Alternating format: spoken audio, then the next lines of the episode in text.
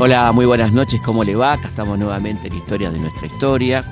En este caso vamos a, a, reproducir una entrevista que hicimos hace algún tiempo, parte de nuestro archivo sonoro, a Julio González, secretario general de la presidencia durante el gobierno de Isabel, un hombre que conoció en detalle ese gobierno tan polémico, tan particular, un momento clave de la historia argentina entre 1974 y 1976, testigo de los preparativos y lo que estaba pasando en el golpe militar del 24 de marzo, cómo fueron esos últimos momentos de Isabel en el gobierno, bueno, muchísimas cosas, cómo era el, trámite diario, el gobierno de Isabel. Todo esto lo sabe como nadie Julio González y lo cuenta muy bien por otra parte, así que vamos a escuchar entonces esta entrevista que nos habla de los años de Isabel.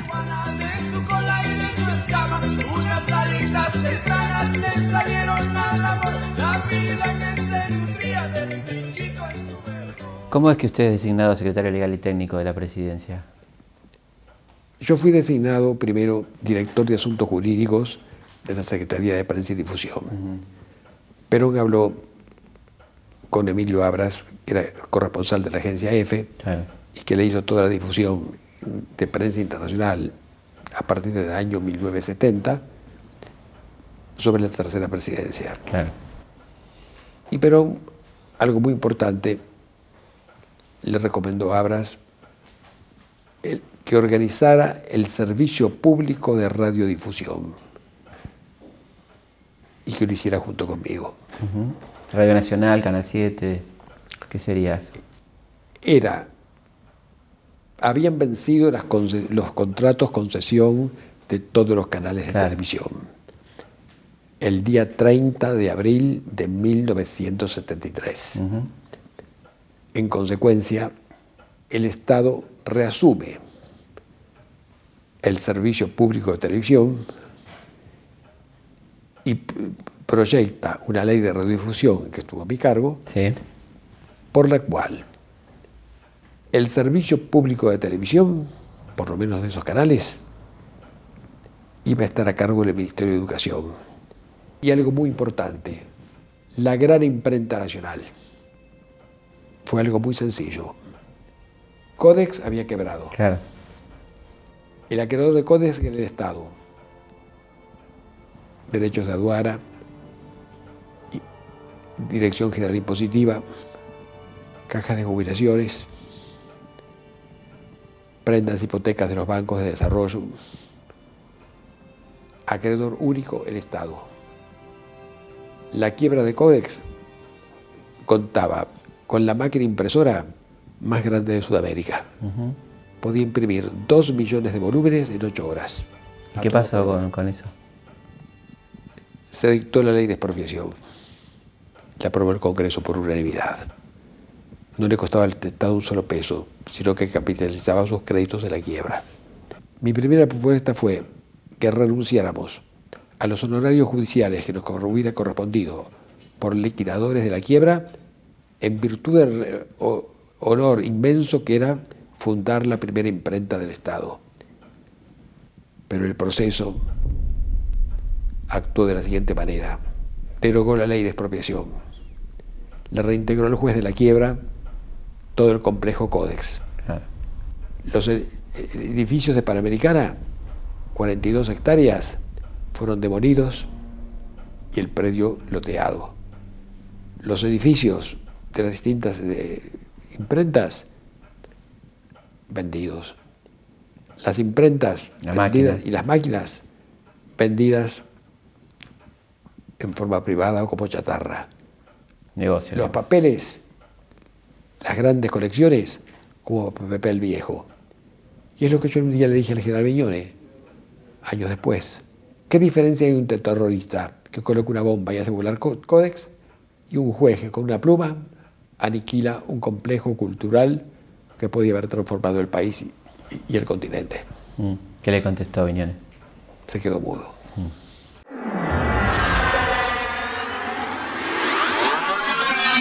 ¿Cómo lo vio a Perón en aquel momento? ¿Estaba lúcido? ¿Estaba en condiciones de ejercer el, el cargo? Perón, yo recuerdo que a la mañana, cuando hablábamos con él a la mañana, junto con Abras, por los temas del servicio público de radiodifusión, estaba ágil hasta las 10 o más de la mañana. Te levantaba muy tempranito, ¿no? Sí, después ya decaía. Y en la tarde, cuando lo veíamos en Olivos, en las ocasiones en que lo visitamos para hablar del tema, entre las 4 y las 5 de la tarde andaba perfecto. Después decaía. Y él mismo debía darse cuenta de ese decaimiento porque levantaba la reunión. Bueno, los acompaño. ¿Cómo, este, bueno, usted, habrá estado cerca seguramente cuando ocurrió lo de Rucci, ¿no? ¿Cómo, cómo lo vivió Perón? ¿Cómo fue? No estuve con Perón en esos ah, días. Pero habrá escuchado seguramente sus comentarios, ¿no? Escuché el comentario que se, divulgó. He quedado mutilado con esto. ¿Usted cree que la decisión de combatir duramente a la, a la izquierda la toma ahí o ya había, había tomado antes y esto de alguna manera acelera los tiempos? ¿no? Yo creo que la, la, decisión de combatir a la llamada izquierda. Del movimiento, ¿no? Sí. De esa manera drástica había sido tomada antes del regreso de Perón. ¿Cuándo y cómo más o menos? La NUCE dice queríamos, no queríamos que muriera bendiciendo la guerrilla. En Madrid. En Madrid queríamos que muriera con un uniforme de general en el país. Y denostando a toda la izquierda, o a la persona de izquierda, a la juventud en realidad. La juventud siempre es inquieta, claro. eh, creadora, innovadora, imaginativa. Eso asustó a los militares y al establishment de la República Argentina. ¿Y cuándo dónde se toma esa decisión, digamos? Esa, esa decisión de terminar con la juventud del en movimiento fue, algo progresivo. Había una dicotomía terrible entre los ministros de Perón, todos octogenarios, y la juventud que proscripta desde 1955 quería tener la participación que corresponde a una democracia política. Que había puesto a los muertos, por otra parte. Que había puesto a los muertos. Mm. Es una juventud idealista, por sobre todas las cosas idealista, abnegada, una juventud que si algún sector de ellos tomó las armas, no lo hicieron por, por asesinato y por sevicia, mm. lo hicieron en base a otros ideales, van encaminados en su método de prosecución, pero una juventud idealista. Le tuvo miedo el régimen a esa juventud, no por lo que hacía eh, extralegalmente, sino por la creatividad intelectual que esa juventud le hubiera aportado al país. ¿Y usted cree que... El fin del proceso lo confirma. 30.000 muertos. Perdón que vuelva, pero me parece muy importante. Usted decía, la decisión se tomó antes. Este, ¿Cuándo, si se podría establecer, quién la toma y cómo se toma dentro del peronismo, ¿no? La, decisión. la decisión no se tomó dentro del peronismo. Mm. La decisión se tomó en el gobierno de la Revolución Argentina, mm, en el gobierno militar preliminar, y se le impuso el peronismo. Pero el peronismo la acepta, de alguna manera. El peronismo la acepta porque los viejos del peronismo no querían las innovaciones. Estamos hablando de Ivanisevich, por ejemplo. De Todos esos sectores. Personas de 80 años. Personas que no comprendían lo que era la juventud.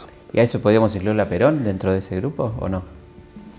Perón a mi modo de ver, estaba dubitativo.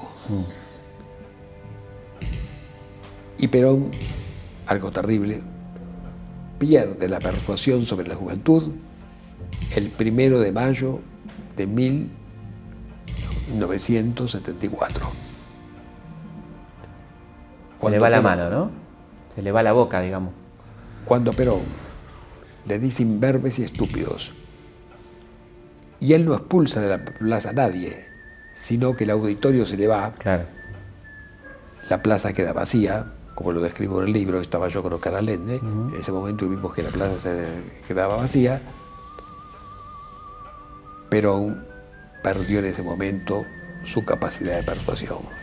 Y se cuenta habitualmente la anécdota de que Perón cuando sale de dar ese discurso tan fuerte da alguna muestra de arrepentimiento. ¿Esto fue así? Esto me lo contó Abel Medina muchísimos años después. ¿Cómo fue la, cuestión? Me dijo lo siguiente, Perón después, a solas me dice, se me fue la mano, se me fue la boca. Mm. Perón ese día se siente abandonado por la juventud. Él no expulsa a ninguna juventud, como dijeron todos los voceros de los servicios de informaciones. Perón es abandonado por la juventud. Mm.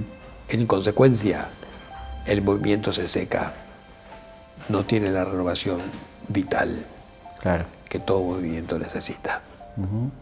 No tiene renovación intelectual. ¿Y qué, cree usted que lo llevó a Perón a decir toda esa cantidad de improperios y fueron los insultos que dirigía a su esposa. Isabel. Claro. Fueron las circunstancias de sentirse tremendamente acosado. ¿Habrá sentido vergüenza un poco también de tener esa mujer al lado? No, la vergüenza fue el sentirse insultado en su dignidad de hombre y de ser insultada su esposa. Mm. Se siente ahí, pero porque había, recordemos el cantito que era muy claro, ¿no? Evita y una sola, no rompa más las bolas, ¿no? Digamos, era, no podemos comparar a esta mujer con Evita, de alguna manera, ¿no?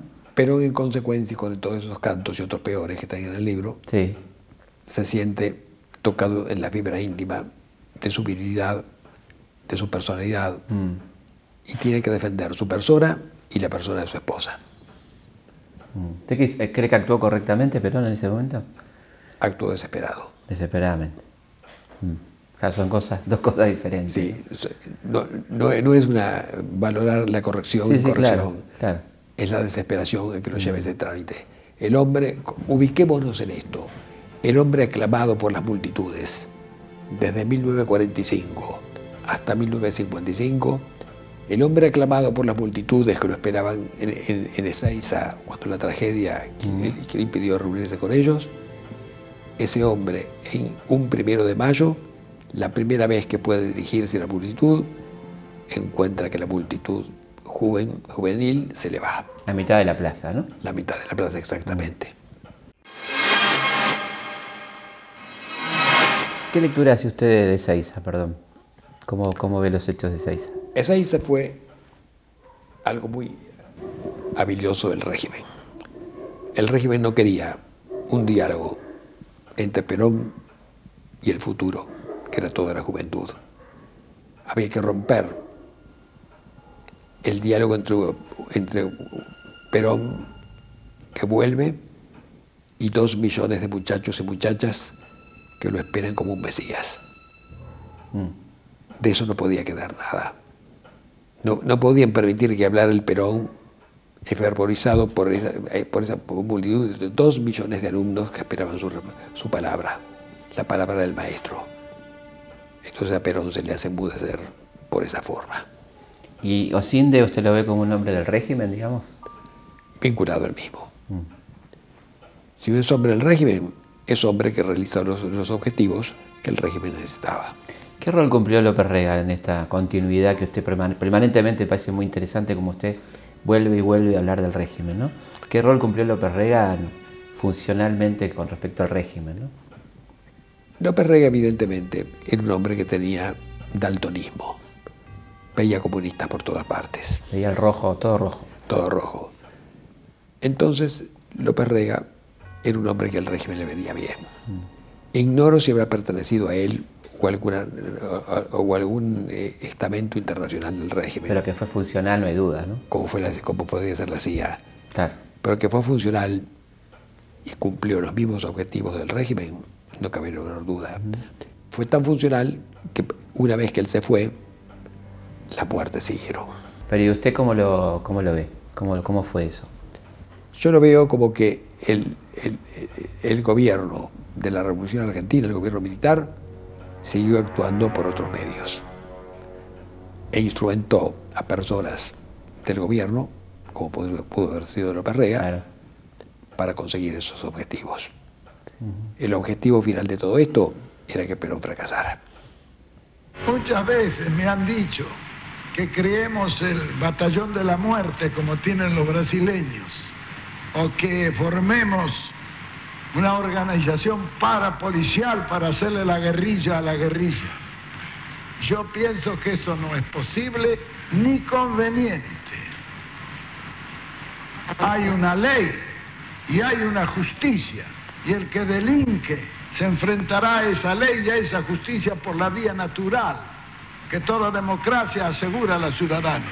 Yo no he de entrar por el camino de la violencia, porque si yo a la violencia de esos elementos le agrego la violencia del Estado, no creo que, que con eso lleguemos a ninguna solución. ¿Y usted cree que hubo cierto aval de Perón a la AAA? Me cuesta pensar, porque Perón si, si había algo que me consta, que no era un hombre de armas y no era un hombre de violencia. Mm. Es más, yo me atrevería a decir, y voy a decirlo, que Perón rehusaba todo lo que era enfrentamiento bélico. Mm. Eso quedó demostrado en 1955. ¿Cuándo se va? En 1955, el 16 de junio, Perón manifiesta la época, diario del 16 de junio y la noche. Habrá un escarmiento histórico por el crimen que han cometido. Al día siguiente, Perón pide calma. Y eso realmente le, complicó la vida un poco, ¿no? Política, digo. No supo combatir. Si Perón en 1955 mm. hace lo que hizo la luz en 1972, que se pone al frente y va a combatir contra los eh, eh, coroneles que sublevan en azul. en azul y en Navarría, pero en 1955 se queda con el país. Pero, pero, Interesante la, comparación que usted hace, porque efectivamente ahí la ANUNCE enfrenta a las propias filas del ejército. Así es, a sus oponentes. O en el, 62, 63, las azules y colorados. ¿no? En cambio, veamos a Perón. Mm. La represión y renuncia, delega el mando en el ejército, no renuncia, para que una comisión de generales trate con los rebeldes, lo cual es interpretado como renuncia tiene que exilarse. Y termina siendo un asunto interno del ejército. Efectivamente, mm. pero rehuye la lucha.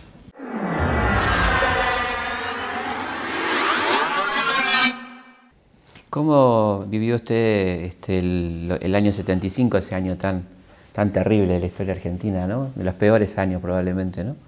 Fue espantoso. Mm. El año 75 fue un año espantoso, pero fue un año que terminó con dos éxitos del gobierno. 30 de diciembre de 1975. La Cámara Federal declara que en el cheque que le hicieron firmar a Isabel no ha habido delito de ninguna clase ni perjuicio de ninguna especie, y es sobreseída la causa. Claramente no fue un acto de corrupción, digamos. En absoluto, no fue un acto delictivo. Claro. Usted decía que hubo dos hechos. Este fue uno, que el 30 de diciembre se determina que no hubo delito, digamos. Que no hubo delito. ¿Y el otro hecho? El día 31 de diciembre de 1975, el Procurador General del Tesoro de la Nación, doctor Edgar Sá, dicta un dictamen anuente con lo que había dictaminado la Secretaría Técnica de la Presidencia a mi cargo, estableciendo que la compañía argentina Ítalo de Electricidad, CIADE, debe pasar al Estado Nacional sin cargo en virtud de las estipulaciones concretas del contrato concesión de 1912. Viejo litigio, ¿no? Negociado, espantoso. El negociado fue espantoso en 1936, claro. porque cuando el Partido Radical levanta la abstención en la década del 30, tiene el, Consejo Deliberante de la Ciudad de Buenos Aires. Y lo primero que hace el Consejo Deliberante es ofrecerle a la Ítalo un contrato concesión de 1932. Que terminaba hasta 1960, 50 años. Exactamente. La cláusula de reversión establecía que al cabo de los 50 años, 1962, las instalaciones de la ITA no debían pasar como de acá de se encargo al Estado Nacional. Cosa que por supuesto no ocurrió. No. Cada eh, la cláusula de reversión sin ningún, ninguna contraprestación es anulada por el Congreso Deliberante y, y establecida, reemplazada por otra que dice al término del contrato concesión, la CADE y la Ítalo venderán sus instalaciones al Estado por el precio que éstas determine. Bastante diferente, ¿no? El Estado tomará a su cargo la obligación de comprarlas. Mm. Negocio espantoso. Recordemos que con las coimas de, la CADE se hizo la Casa Radical de la calle Tucumán, ¿no? El, soborno fue investigado por la Comisión Rodríguez Conde, integrada por el coronel Matías Rodríguez Conde, secretario letrado Juan Pablo Oliver, hijo y nieto de ministros de Hacienda y eximio profesor de Economía. Y Juan Sabato, el hermano de Ernesto Sábado, como secretario técnico electrónico. La Comisión Rodríguez Conde determinó con toda fe de ciencia que cada concejal había recibido 90 mil pesos. Mucha plata para la época. En aquella época, para tener una idea de lo que eran 90 mil pesos, una casa común de planta baja y tres ambientes costaba 10 mil pesos. Nueve casas por concejal. El Partido Radical, el edificio del Comité Nacional, que está en la calle Rodríguez Peña, al 1600 y este, subsiste todavía. Y el doctor Marcelo Torcuato de Alvear suma que no se pudo averiguar, pero sí estaba indicada dos millones de pesos. Él personalmente. Él personalmente. Bueno, había en, este negocio gente muy importante como Martínez Dios, que era vicepresidente de la Ítalo. La Ítalo, desde el año 1974, la quisieron comprar en los siguientes valores. Helbar, 320 millones de dólares. Él personalmente. No, para, el Estado, para, el grupo para, el Estado. Para el Estado. Ah, para el Estado. Ah, está bien. Nacionalizarla, digamos. El Estado la que compraba, la nacionalizaba en 320 millones de dólares, lo que tendría que pasar sin cargo el Estado Nacional. Gómez Morales, con la misma dactilografía, la misma máquina de escribir, varía solamente la cifra, 180 millones de dólares. Ah. ¿Y qué cambió en esa máquina para que haya una diferencia tan importante? Es el mismo, es el mismo dactilógrafo, ah. empleado subalterno, que redacta el tema bajando de 350 a 180. Un genio el dactilógrafo. Cafiero, 35 o 30. Reunión de gabinete. bueno, 35 millones, Julio, y listo. Va, bajamos el martillo, señor Isabel.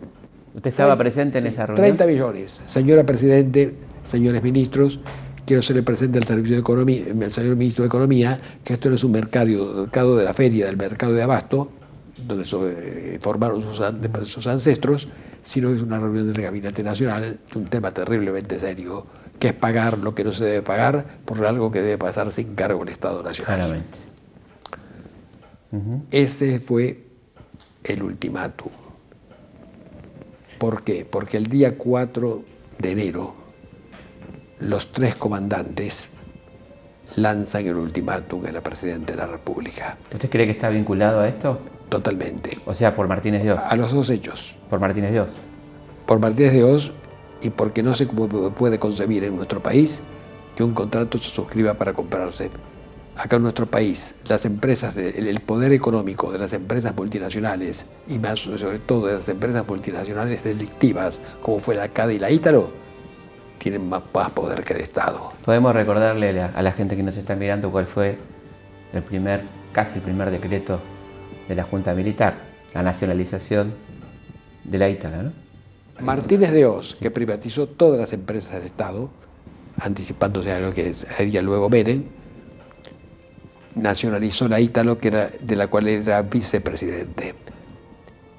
La Ítalo fue vendida en 93 millones de pesos al contado, más hacer, haciéndose cargo el, el Estado Nacional del pasivo de 200 millones y de 100 millones de obligaciones a pagar por suministros anteriores. Lo que correspondía que pasara gratis al Estado, recordemos, ¿no? Se pagó 400 millones de dólares. El liberal, el hombre liberal que venía a la libre empresa, ¿no? El hombre delictivo. Mm. Porque lo delito no fue un, delito de malversación de caudales públicos en cantidades literales y repugnantes. Vamos a una pausa y seguimos aquí en Historias de nuestra historia. Felipe Piña hace Historias de nuestra historia por Nacional AM870, la radio pública. Seguimos en Historias de nuestra historia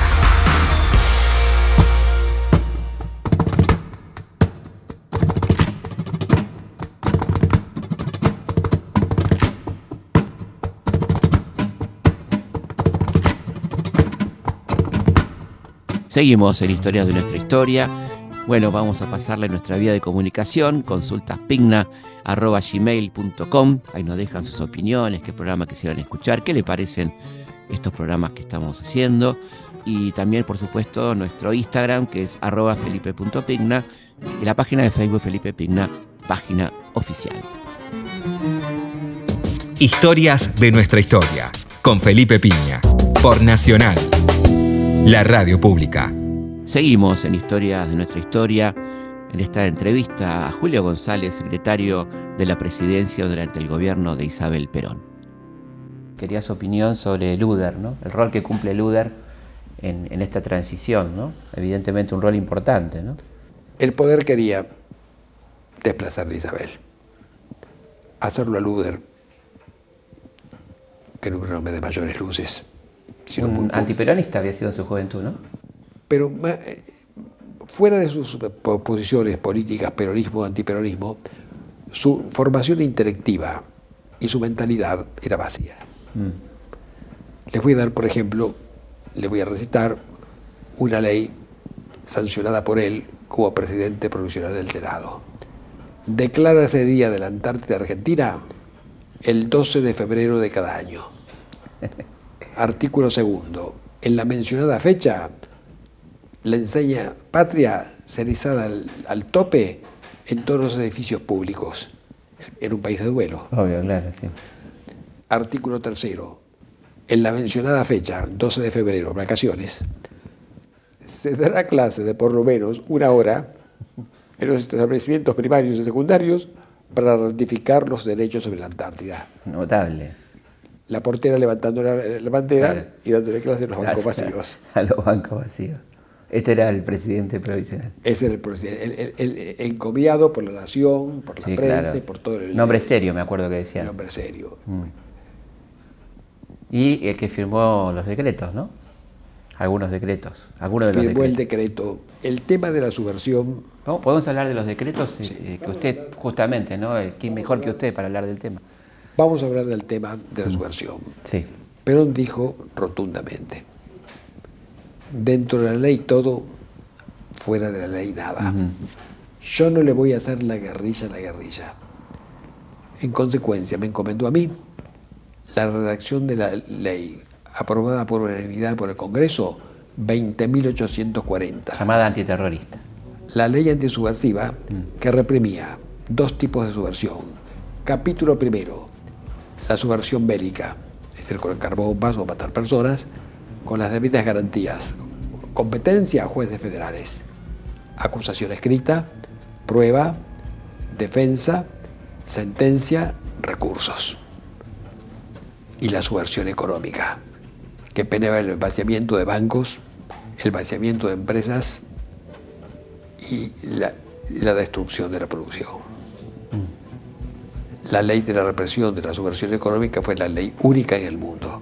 La redacté una noche sobre esa mesa. Y en el año 2002,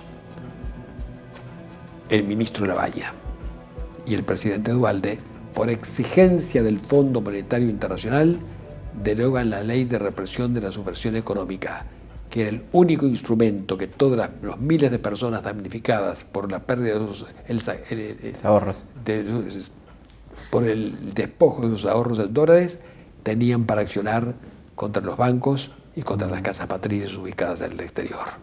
¿Y cómo pasamos de, esta ley, digamos, eh, del Parlamento con garantías a los decretos? El señor Luder, mm. obsecuente de las Fuerzas Armadas, y su ministro Botero, gerente de Relaciones Públicas del Banco de Italia, formación o, experiencia en regalar agendas o almanaques a fin de año, o alguna botella de whisky. Para regalos empresarios, digamos. De defensa no conocía absolutamente nada. Mm. El señor Botero viene. Reunión de gabinete, junto con todos los gobernadores provinciales y los tres comandantes el doctor Luder, encargado del Poder Ejecutivo, jamás tuvo el título jurídico de presidente, procede a firmar los tres, tres decretos. Primero, encomendarle a las Fuerzas Armadas aniquilar la subversión en todo el país. Manifiestamente improcedente respecto a la ley 20.840, que establecía perfectamente tipificados el juicio y, la, y la represión jurídica a la subversión. ¿Qué se entiende jurídicamente por aniquilamiento? Es un término militar. En materia, en materia jurídica se utiliza el pero sancionar o penar. No es, no es jurídico el término. No, no era jurídico. Eso no queda duda que estamos hablando de matar, no hay otro... Estamos hablando de matar y es un término redactado por, eh, por el léxico de un integrante de las Fuerzas Armadas o de algún suboficial de las Fuerzas Armadas. Nunca se supo, porque el ministro Botero lo trajo sin decir que lo Ah. había elaborado. No pasó, Aparte, por, perdón, era no muy- pasó por Secretaría Técnica para su dictamen ese Claro, decreto. Fue directo. Fue directamente el- el- el reunido el presidente con los ministros. Perdón, una cosa muy curiosa, usted lo dice normalmente porque estamos hablando de la normalidad, ¿no? De que los comandantes participen en las reuniones de gabinete. Digamos, una cosa anormal completamente. Era tan anormal como que participara Lorenzo Miguel y Carcillo Herreras. Claro. Las corporaciones, digamos, ¿no? Las corporaciones no Mm. tienen nada que hacer en el gabinete, en la reunión de gabinete de una república. De un país democrático, efectivamente. Esto ya es una normalidad evi- evidente. Segundo decreto, entonces. Segundo decreto, todas las policías provinciales quedan bajo el control del ejército. Tercer decreto, todos los servicios penitenciarios provinciales quedan bajo conducción del ejército. Estado de guerra, digamos, ¿no? Algo peor, Mm, se crea la infraestructura operativa para las desapariciones de la época de la, claro. De la dictadura. ¿Cómo, ¿Cómo era Isabel? Como Es, digo, pero ¿cómo era como presidenta, no? Yo la califico de una mujer responsable. Responsable. No tenía instrucción o conocimientos, pero tenía responsabilidad. Yo tardaba en firmar el despacho con ella desde las 8 de la mañana o 7 hasta las 11 o 12 del mediodía. Quería que firmara convencida. Y tanto fue así que termina, eh, después del 24 no pudo ser exhibido ningún decreto que hubiera lesionado personas, derechos, instituciones Mm. o, lo- o el patrimonio del país. Y en sus decisiones, este, obviamente, influía notablemente López Rega, ¿no? En sus decisiones políticas, sí. Políticas. En, en- en las decisiones jurídicas de los actos de gobierno, que son cosas distintas al Mm. Sí, claro. político, yo. Mm. ¿Era una mujer de consultar, digamos, de preguntar? ¿Era insegura, digamos, o...? No, preguntaba Mm. y tenía buen sentido de razonabilidad con respecto a si un decreto debía aprobarse o rechazarse y bien re- reintegrándolo al Ministerio de Origen para que lo modificara. Y para que ella entendiera perfectamente bien, yo recurrí a algo muy cómico. La caricatura graficando en una tira el decreto. ¿Ah, sí? Usted hacía como un, Claro, como un storyboard, digamos. pues. Exactamente. De manera tal que se, eh, fuera muy didáctico y de muy fácil comprensión el contenido del decreto, sobre todo de decretos de presupuesto, que son muy complicados. ¿Y usted dibu- dibuja bien? Hago, hago esquemitas de, de- de dibujo. Y eso le llevaba su tiempo, tenía que hacer todo a... Día Aparte vein- una capacidad de adaptación interesante, ¿no? Día 24 de diciembre de 1975. La Presidenta me pide un regalo de Navidad. Usted dirá, Excelencia, las caricaturas de los, hijos- de- de- de los decretos. ¿Conserva alguno de esos? No, Ah. porque cuando después estábamos presos en los buques, me interrogaban diciéndome, ¿así usted administraba las cosas del Estado? Mm. Con caricaturas. Claro. ¿Cómo era? ¿Nos puede contar alguna? ¿Cómo era esto de, de ponerle el dibujito a Isabel? ¿Cómo era? Los dibu- dibujitos de distintos, eh, de, de distintos quehaceres o hipótesis de el- de- del decreto. Lo que pasaría es que se hacía esto. ¿Cómo se le ocurrió? Porque la verdad que es sumamente Sí. ingenioso, ¿no? Lo hago siempre en la universidad. Ah, de ahí venía. El, el pizarrón le, le dibujo a los muchachos una caricatura de los tratados internacionales o de las cuestiones económicas más complejas. Por ejemplo, si es un decreto referido al consumo, dibujo la caricatura de un gordo y de un chico raquítico. Claro, muy clarito. Entonces, Antitético. evidentemente, Y a Isabel le gustaba porque le pidió el regalo de Navidad, entonces él... le gustaba, además es un método que tanto en la facultad cuanto en la presidencia con la presidente, pero siempre eh, se permitía graficar. Temas abstractos Claro. que son de, un complejo, de, una técnica compleja. Eso permitía que la presidente firmara convencida.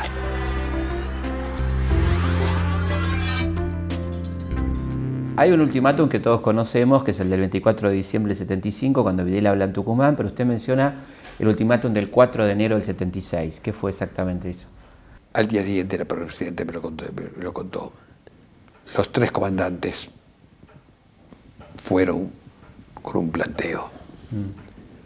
Una lista de medidas de gobierno completamente genéricas que más que palabras, eran letras que no decían nada,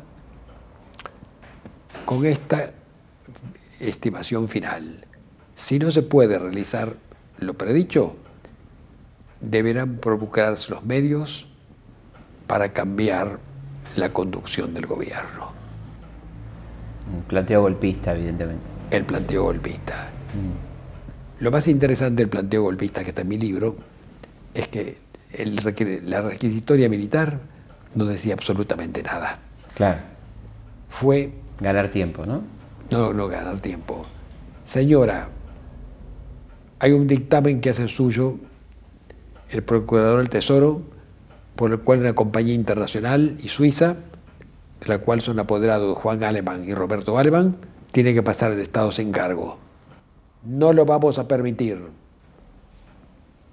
usted salió airosa del cheque er-, errado con el sobrecimiento.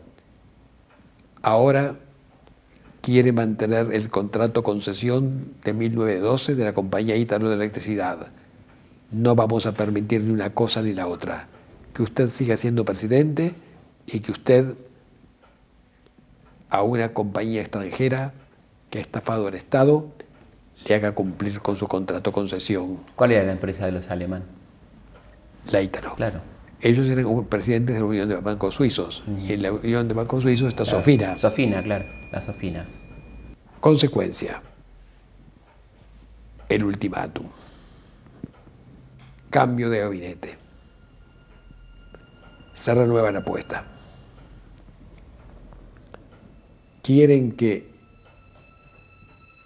el gobierno esté a cargo de otras personas que tengan criterios liberales, democráticos y beneficiosos para el país, perfecto.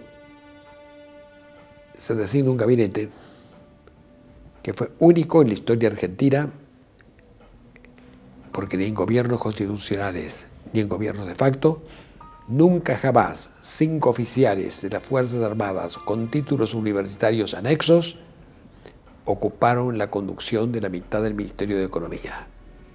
El doctor Mondelli, ministro de Economía, que había sido de Forja, integra su gabinete económico con las siguientes personalidades.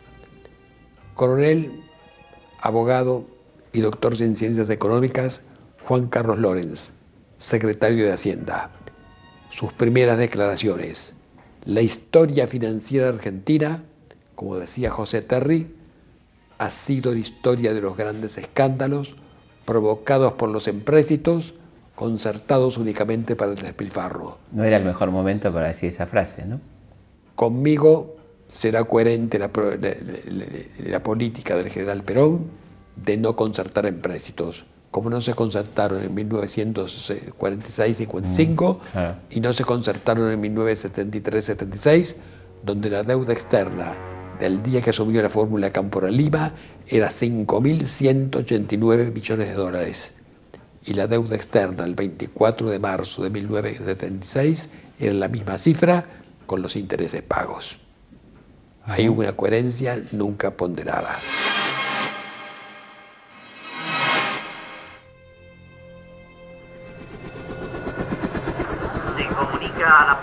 Que a partir de la fecha el país se encuentra bajo el control operacional de la Junta Militar. La tragedia de mi vida. Mi cautiverio duró siete años. Cuatro meses en tres buques de guerra distintos. Dos años y siete veces en la cárcel militar de Magdalena, con la tortura adicional de haberlo tenido como compañero de cautiverio a Carlos Saúl Menem. Menem era un individuo en su mentalidad que hay que conocer su proveniencia para explicar sus actos. Porque para explicar los actos de una persona tenemos que ver de dónde proviene. Menem proviene de la Revolución Argentina, no del peronismo. En 1966 cayó el doctor Ilia. Asumió Onganía. Cuando Onganía cae, no hay acuerdo entre las tres armas a quién le va a corresponder el feudo de La Rioja, sea ejército, a marina o a fuerza aérea. El presidente Levinson, con gran criterio, dice que se haga a cargo de la gobernación el ministro de gobierno en forma interina. El ministro de gobierno en forma interina era Eduardo Menem. Cuando viene la NUCE, Eduardo Menem es designado gobernador definitivo de La Rioja. Convocatoria intempestiva de elecciones. Un poncho, un retrato de Perón, otro de Facundo Quiroga, y con la fuerza del poder político militar de la provincia, Menem recorre todos los pueblitos y se autoproclama candidato a gobernador. Y el candidato es el que impone los candidatos. Incapaz de mantener una conversación de nada. Su capacidad de retención era de dos o tres minutos, al cabo de los cuales, sea quien fuera el interlocutor, manifestaba esto, un chiste y otra cosa. Además, ocurrió una cosa muy, una cosa terrible. Traen preso a Magdalena a un coronel Arandía, que había secuestrado a la hija de otro militar para cobrar rescate, acusando a un grupo terrorista. Descubierto, es encerrado en Magdalena. El general Iñiguez nos dijo, acaban de traerlo preso a Arandía, que fue uno de los que profanó el cadáver de Vaperón que nadie lo salude. No tenemos que olvidarnos de nuestra dignidad ciudadana y de hombres, no obstante el estado en que nos encontramos. Mm. Esa tarde, Carlos Saúl Méndez sirviéndole café con coñac al que había profanado el cadáver de Vaperón. General Iñiguez, miren ¿qué les dije hoy al mediodía? ¿Cómo usted está sirviéndole café y coñac a ese, a ese individuo? ¿Qué quiere, general? Estaba desesperado por conocerme.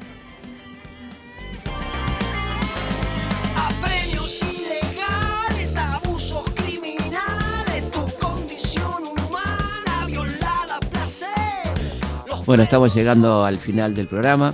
Espero que les haya gustado, que les hayan pasado bien enterándonos de esta intimidades ¿no? de, la, de la presidencia de Isabel Perón, pocas veces contada. Nos volvemos a encontrar como siempre próximo viernes a las 22 aquí en Historias de nuestra historia. Historias de nuestra historia. Conducción. Felipe Piña. Producción. Cecilia Musioli. Archivo. Mariano Faín. Edición. Martín Mesuti. Los viejos amores que no están.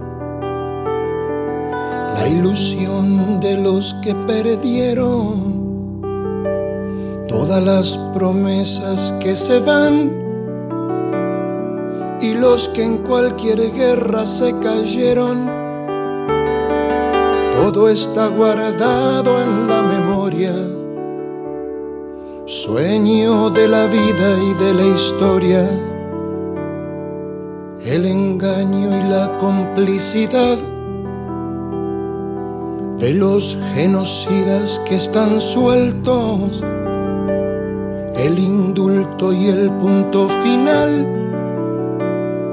A las bestias de aquel infierno todo está guardado en la memoria. Sueño de la vida y de la historia. La memoria despierta para herir a los pueblos dormidos que no la dejan vivir. libre como el viento. Los desaparecidos que se buscan con el color de sus nacimientos, el hambre y la abundancia que se juntan,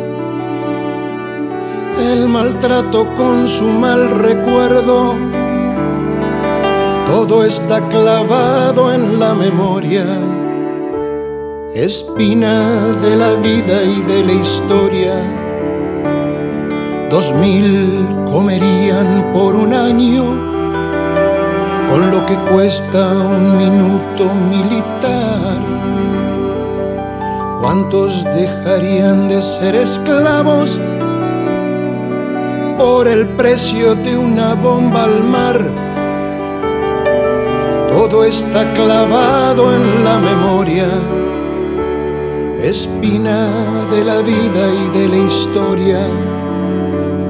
La memoria pincha hasta sangrar a los pueblos que la amarran y no la dejan andar, libre como el viento